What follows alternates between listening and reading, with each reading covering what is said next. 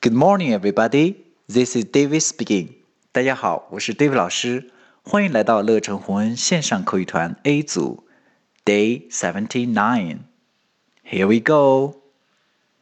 今天是中秋节，我们就学一句中秋节的祝福语。Happy Mid Autumn Day. Happy Mid Autumn Day. 中秋节快乐。